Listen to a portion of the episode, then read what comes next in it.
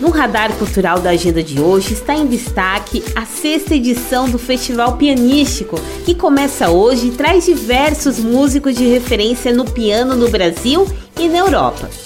A noite de abertura vai ser com o pianista pernambucano Amaro Freitas, às oito e meia da noite, no palco da Sociedade Harmonia Lira.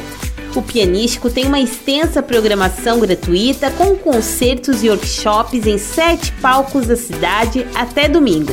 Detalhes no site pianístico.com.br.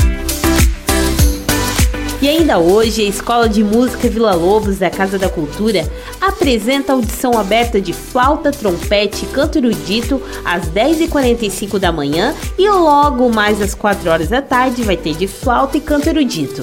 O evento acontece no auditório da Casa da Cultura que fica na rua Dona Francisca, 2590 no Saguaçu.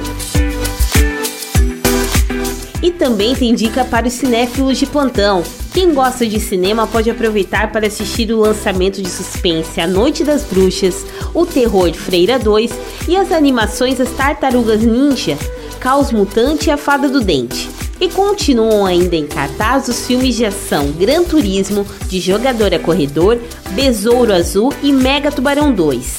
Confira os horários das sessões nas salas de cinema dos shoppings com gravação e edição de Anderson Alberton e apresentação comigo, Daniela Canto, essa foi a sua agenda cultural. Até a próxima!